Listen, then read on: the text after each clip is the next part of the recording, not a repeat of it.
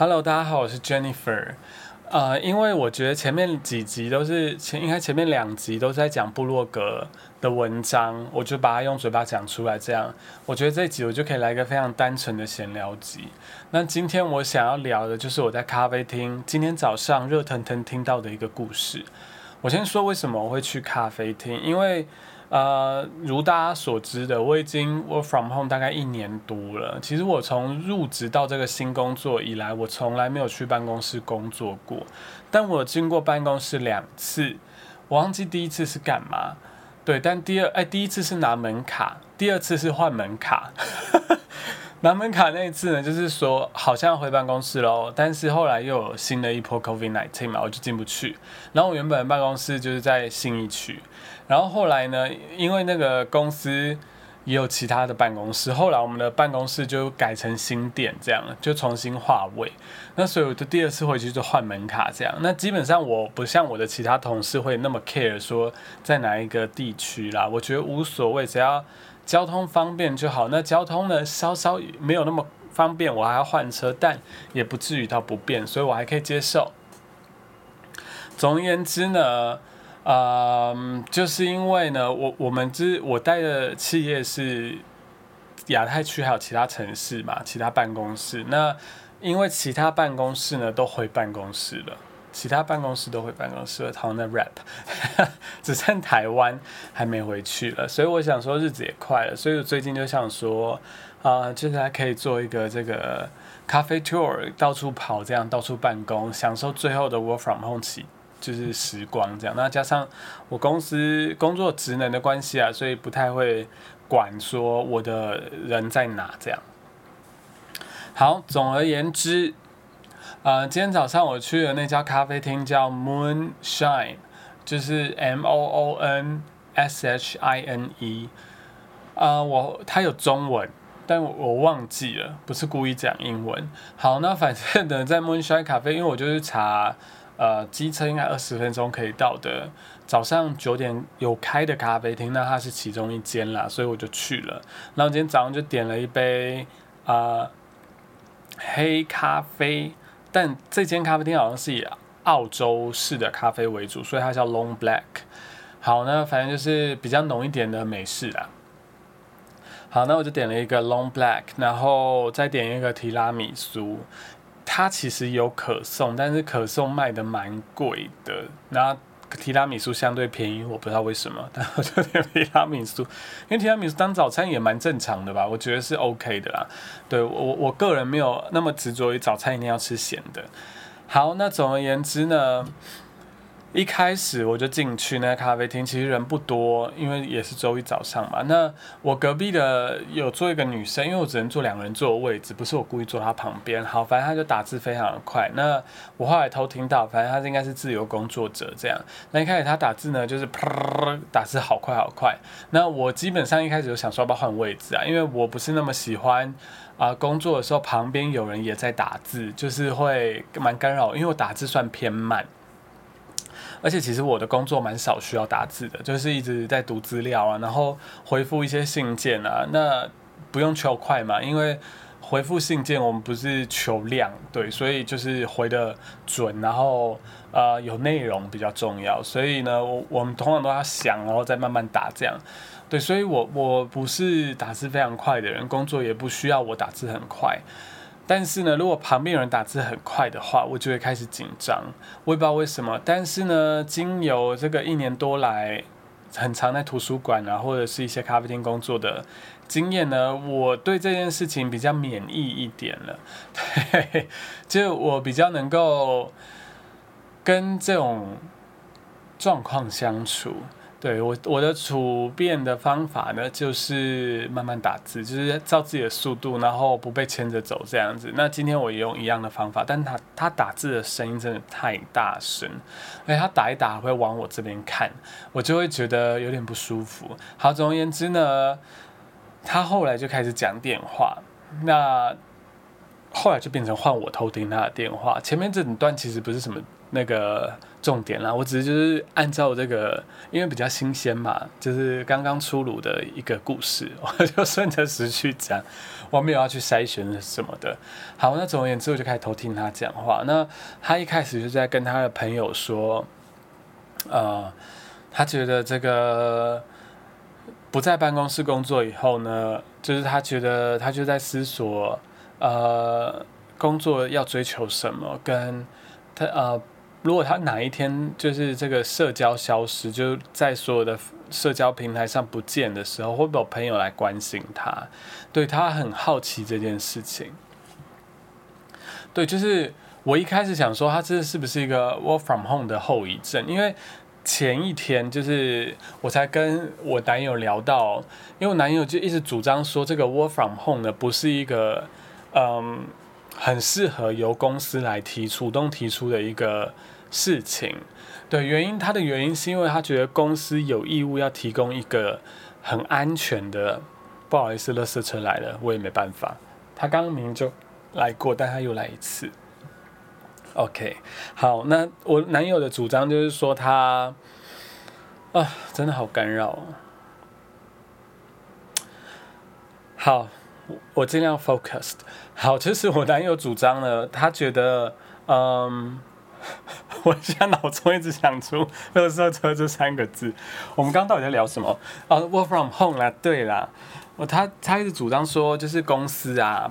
不应该跟那个不应该把 work from home 变成一个福利，或者是嗯要这个求职者接受 work from home 这件事情，觉得这件事是很合理的，因为这个对他而言是公司呃拒绝给出一个安全的工作环境。然后跟省办公室费用的一个借口，因为他就可以省这个打扫阿姨的钱啊，或者是这个电灯电费啊、水费啊、卫生纸的费用啊。有些办公室甚至有零食啊，或者是一些饮料啊等等的。对他觉得这这样的话，就是整个办公室的这个成本他都可以，嗯，不用去负担了。对他觉得是不合理的，因为他觉得法规上就是有。说要给他不太确定啦，但我也没去查。总之，他觉得法规上就是有要求，这个公司要给这个员工一个安全的工作环境，安全舒适的工作环境。那我我就觉得蛮有趣的啊，因为我觉得主要原因是因为这是疫情，而且呢，对我而言更有趣的地方是。呃，我相信我懂他的主张，其实是比较适用于一些，应该是说他主张适用的对象呢，主要是在一些他有一些人是没有能力去，或者是比较没有筹码去换工作的，然后再来他非得被迫要接受这样的一个。工作条件，然后在他的家里呢，他可能也没有一个办公的舒服的办公空间，空间，或者是说他有能力去替自己的办公空间做个升级等等。那公司如果又不补助的话，就会导致于他们非得要这个工作，但是呢，这个工作环境又很差，对，就是他们必须要在这样的环境下工作。那我其实是完全能够理解这样的主张，我也觉得。必须要去审视啦。那如果有这样的工作者，他必须要给予一个辅导的机制，是可以让他们有能力去有一个匿名的管道，可以去反馈给嗯这个什么劳劳动局等等之类的，让政府可以有机会介入，因为他必须是一个嗯。我说政府在这期在初期一定是一个被动的过程，但他必须要积极的、主动的去辅导，让这个被动的过程产生。对，因为政府主动去稽查的话，其实有时候不一定能够稽查到正确的事情，或者是他没有那么多的人力可以去进行稽查的动作。对，所以这个是一个蛮麻烦的事情啦。好，那总而言之呢？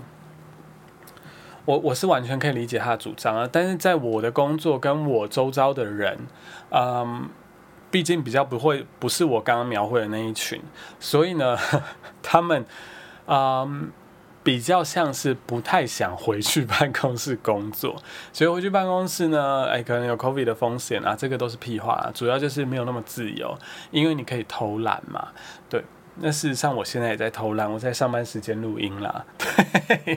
对，所以这是为什么？其实我对回去办公室，嗯，喜忧参半啦。对，不排斥，但也不会争取这样。对，就如果今天从办公室变 work from home，我想我一样是一样的态度啦。因为对我来说，这两件事情都在工作，都是没有一个很棒的，都不是一件很棒的事情。好，为什么会聊到这边来？好，那就是我想起来，就是这个我旁边咖啡厅这个女生呢，真的是扯远到我自己忘记自己在讲什么。好，咖啡厅这个女生。一开始以为她是 work from home，就是造成这些心理上的后遗症。因为我觉得不只是这个人体工学啊，就是这些硬体设施。其实我觉得 work from home 还有一个我蛮深受其害的一点，就是像我就会借由 podcast 来呃舒展我的就是讲话的欲望。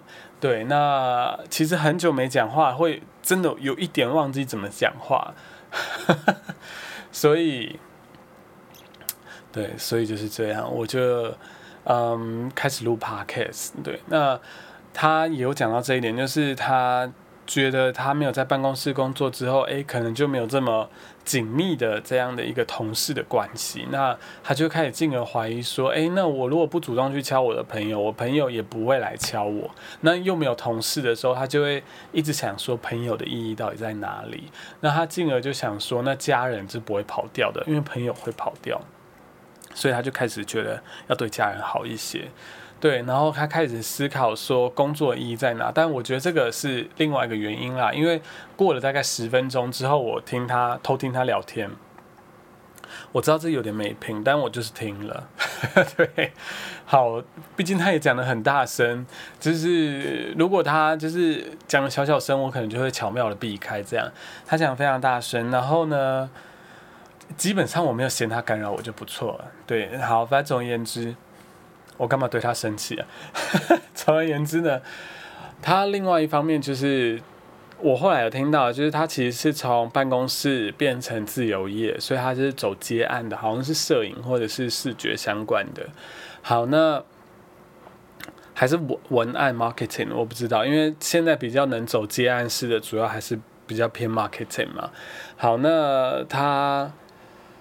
就是在讲说这个，他从变成自由业之后，虽然说工作时间变很零零碎了，呃不不，时间变得很自由啦，但是他就会变成自己必须要调试什么时候要工作，什么时候不工作，不然他会觉得二十四小时都在工作，然后工作地点也没有一直做一个转换等等之类。其实这个是我 work from home 期间也是感受到的事情，就是。嗯，如果我在家，我下午在家工作，但我早上真的得离开家，原因就是因为，嗯，要不然你是，我不知道怎么讲，就像那时候刚开始疫情，大家 work from home 的时候，就一直说仪式感，在家的时候要肯定要化妆啊，或者是说洗个澡以后啊，或正装之后在家里面做的工作，来来营造出哎上班下班的一个区隔。其实我觉得真的有差。我相信这个理由其实就是蛮单纯，就是一个习惯嘛，就是一个规律感，就是让让你觉得说好，你已经结束了这件事情，好，那你就可以彻底的放松。那工作的时候可能交感神经比较紧张，那什么时候切换成副交感神经呢？就是下班的时候嘛，或者什么时候？那你有没有这个？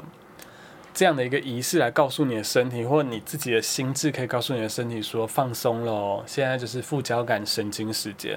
以上的这个交感神经、副交感神经，如果讲错的话，就欢迎纠正我，因为我也是乱讲的啦。对，我好像在某一本书看过。好，总而言之呢，嗯。因为他讲的这个话题，就是我蛮心有戚戚焉的，所以我就这样一直顺理成章的听下去。那后来呢，他就开始在讲他其他朋友的一些八卦，我就比较没有那么想听，因为我不是那么喜欢听八卦的人。而且他讲的八卦的人呢，我也不熟悉，所以如果他今天是在讲小甜甜布莱尼，或者是好老的明星啊，或者是他在讲这个，我不知道现在年轻人的明星是谁啊？呃，好，不知道。总而言之，如果他今天在讲碧昂斯啊，或者是马丹娜 之类的八卦，我可能就会有兴趣啊。但是他在讲他朋友的，我也不认识。好，总而言之呢，我对于整个 work from home 的事情呢，我想想看有什么其他可以来分享，应该也没有吧。对啊，总而言之，我觉得我访问就是让我整个觉得有点阿杂啦，但是又嗯很受到我访问的一些好处，比如说可以写文章啊，比如说可以读小说啊，比如说可以录 podcast 啊。但是同时呢，我也是深受其害啦，因为其实即便在家里，嗯，这个工作的空间，我也是没有觉得。顶舒适，所以我可能必须要每一个月或两个月去按按个摩之类的，这个其实都是要自我承担的成本。然后比如说现在开冷气啊，虽然我我是没有付电费啊，现在开冷气啊，或者是在家里用了网络啊等等之类的，都不是我负担的。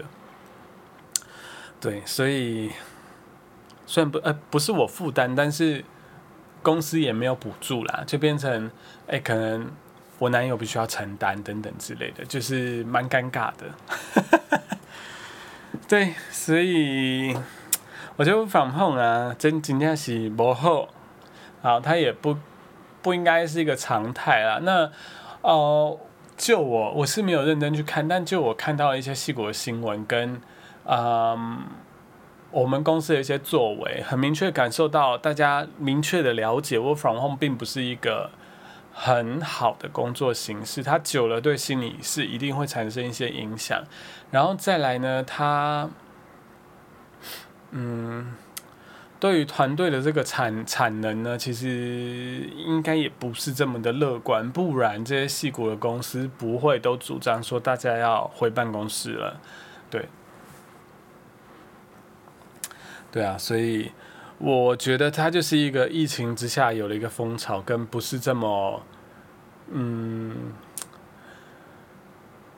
不是大家想的这么完美的议题啦。对，那其实我我我又想到另外一件事情，就是呃，我之前有跟一个不是。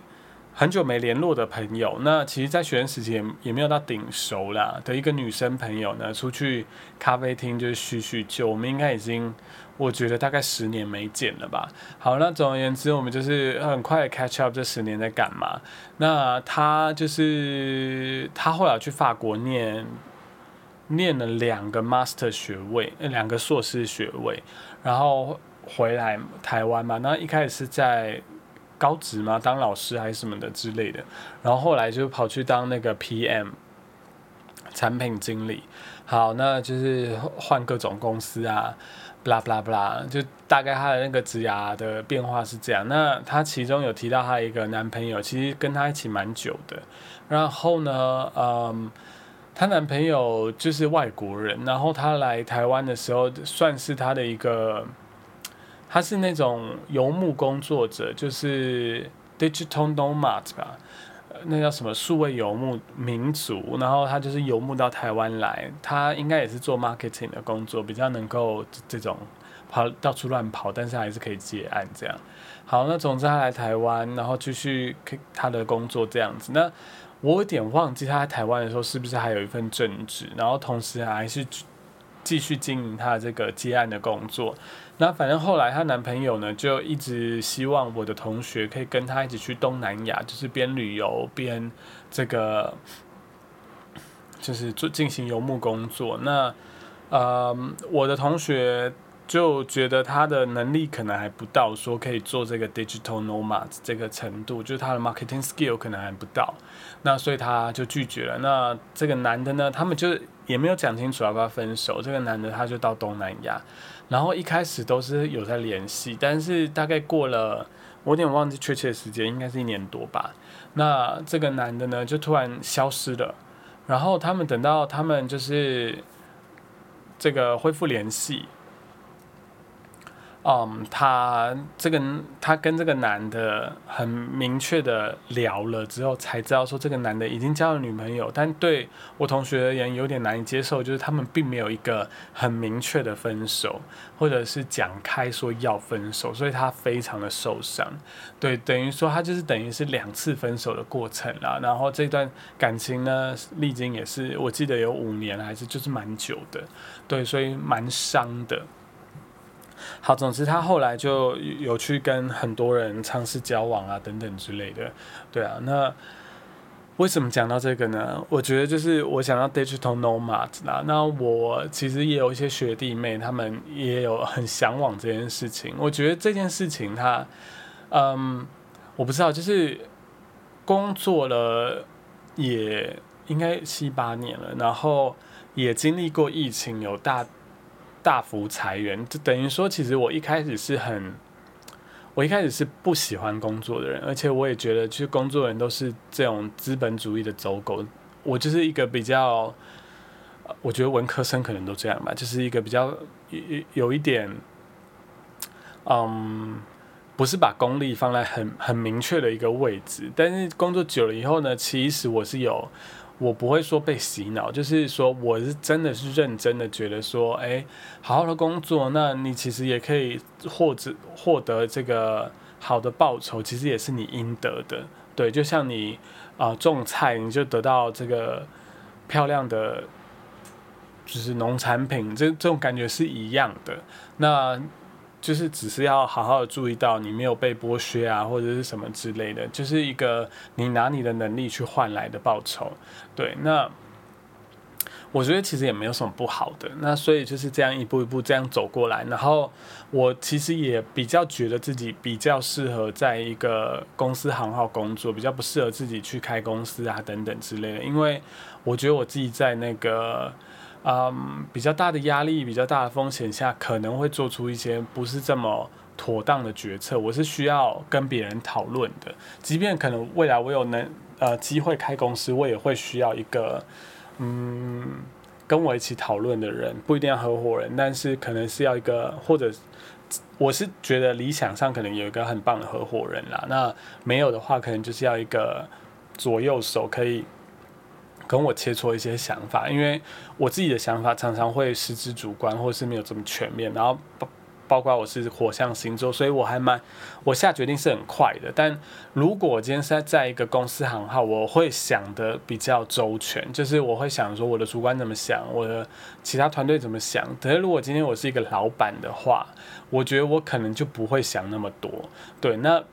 我其实有实验过一些我自己的 side project，这样我就觉得是没有这么的，我我其实应该有能力可以做到好的决策，但我可能就会忘记我必须要做好的决策，所以，嗯，比较之下，我觉得自己比较适合在公司好好工作，而且，嗯，也是磨练吧，就是我自己觉得自己还没有到呃可以做。很好的决策，也没有那个资金啦，我家庭背景也不允许，那我也没有那个梦想，说一定要自己开公司啊等等之类的。对，所以呃，我在公司还要等于是待的蛮舒适的。那我觉得疫情对我而言是一个蛮啊，第一个是疫情对我而言是一个蛮。直接的一个反思就是哦，原来一个疫情的影响，原来市场是可以这么大的变动，然后再加上在疫情的时候呢，我们是有大幅的裁员嘛，然后再加上呃这个裁员，我在公司是新创公司，等于说它是一个嗯风险性比较高的一个公司行号，对，它是也是在风险比较其实算风险相对低的一个行业了，但是在风险高的这个公司形式，对。大大体而言是这样，那我觉得这样的一个，也是跟今天咖啡厅那个女生一样，就是因为环境的一些变化，或者是这个啊工作形态的一些变化，确实会带给人一些反思的机会吧。我觉得也是蛮好的。我觉得也是经由那一次呢，因为我现在工作是约聘的工作，一年一聘，我就觉得以前的我是绝对不会接受一年一聘的，但是在那一次之后，我就觉得。如果你今天进去一个公司行号，你拿到的是一个，嗯，暂且称为是永久的工作啊机会吧。如果公司永久的话，因为英文叫 permanent 嘛，那嗯，我我觉得他也不保证什么，因为你也有可能被资遣，公司也有可能倒闭，对，所以在这样的情况之下，我觉得一年一聘好像也不不坏，对，那就就我觉得跟这个让我想到一个日本影集，就是《派遣女王》，我那时候其实也是在有在看《派遣女王》，在理清自己一些想法，就是嗯，一年一聘哪里不好，跟哪里好。那我觉得比较直接的就是，你必须要承担每一年，它都会有一个 cycle，就是你要去跟你的雇主说，我们可以续约嘛？对，那因为我已经经历过一次了嘛，对，所以我觉得是有这个过程在的。对，那其实不是说这么的舒服啦，讲实话，就是你必须要去。努力让自己可以待下来，然后你必须要去每一年都交出一个成绩单，你必须要去啊写这个成绩单，然后你也必须要去有意识到你必须要交出这个成绩单，你才有可能待下来，就也不是这么的容易。那如果你今天是 permanent，可能就不用想这么多了哦，你只可能就是想说，你可能吵的就是。呃，每一年你的加薪幅度有没有符合你的预期啊？或者是你拿年终啊，这个考绩有没有达到你要的呃标准？我觉得那个紧张程度是不一样的，一个是有没有工作，一个是有没有 bonus，对，还是有一些差别啦。那所以我也不不是说鼓励说大家一定要去约聘啊，或者什么之类。我觉得就是给我一个思考工作是什么的机会。那再加上，其实我觉得我到这个约聘工作。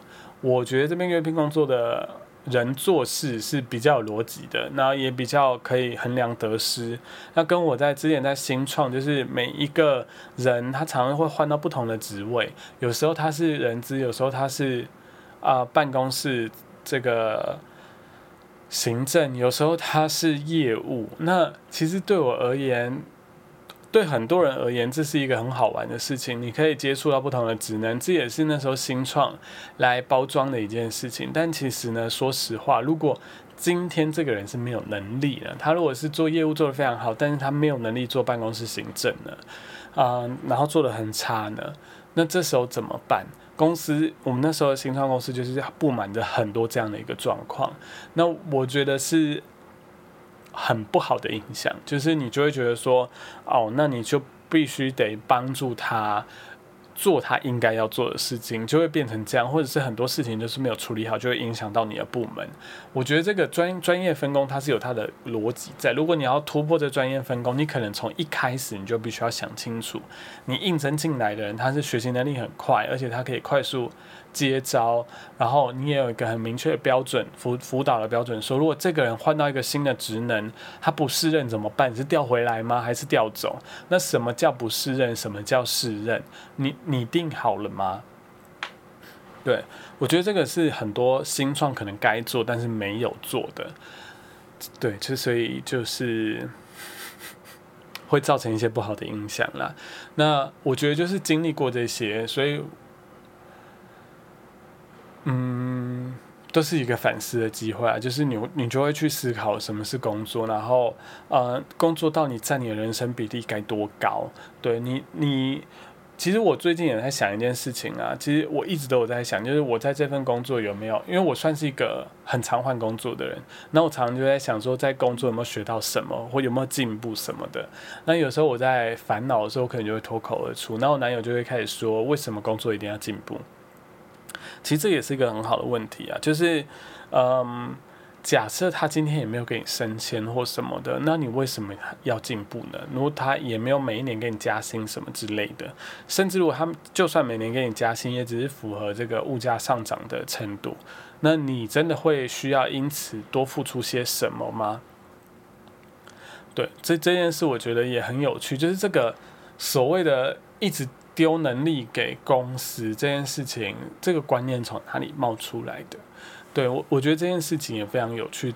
总之啦，我觉得这个疫情跟这个 work from home 的整个嗯新的工作形态，可能是不小心的，或者是很多人造成很多人可能被资遣，然后他进而变成一个自由业，或者是他主动因为嗯公司的不稳定想要变成自由业，或者是他一直很向往而变成自由业，呃，我相信应该有蛮多这样的人了。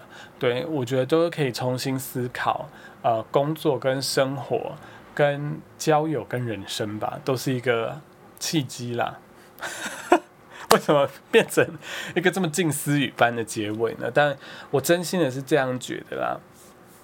对，所以我今天在骑车回来的时候，就，唉，觉得也是蛮有趣的。对，就是在虽然没有什么认真在工作，但是就听到一个蛮有趣的故事，也刚好呼应到我这一年多来的 work from home 工作生涯，可能要告一段落，要去办回办公室了。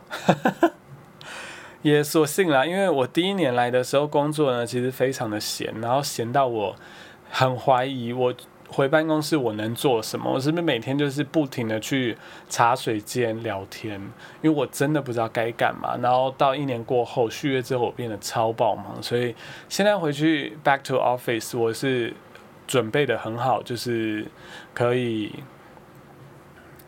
好好工作，然后就是可以装忙啦，我也不用装了，因为就真的忙这样。然后该休息的时候，我也可以理直气壮的休息，我觉得很好，这个时机对我而言是刚刚好的。